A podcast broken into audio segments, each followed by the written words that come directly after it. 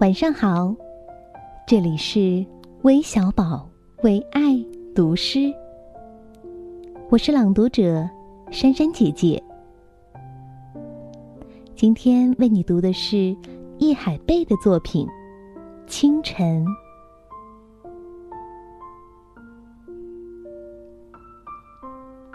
清晨，明亮的露珠从草叶尖上滑落。照旧落入小河。明天，人们不会发现什么。